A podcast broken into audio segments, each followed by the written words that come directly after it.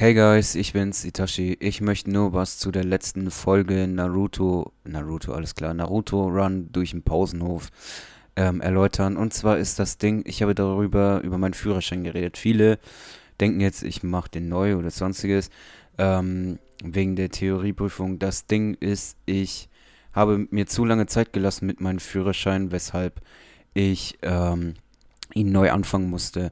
Und was ich wegen den Smoken noch sagen wollte, es kam so rüber, als wäre ich deswegen nie zum Arzt gegangen, was bei vielen auf Fragezeichen gestoßen ist. Äh, was ich dazu sagen muss, ich bin natürlich zum Arzt gegangen, ähm, aber zum jetzigen Zeitpunkt halt aktuell nicht. Ähm, ich wünsche euch trotzdem viel Spaß bei der letzten Folge. Ich hoffe, ihr konntet das jetzt verstehen, was ich euch mitteilen wollte. Ich wünsche euch viel Spaß und Peace.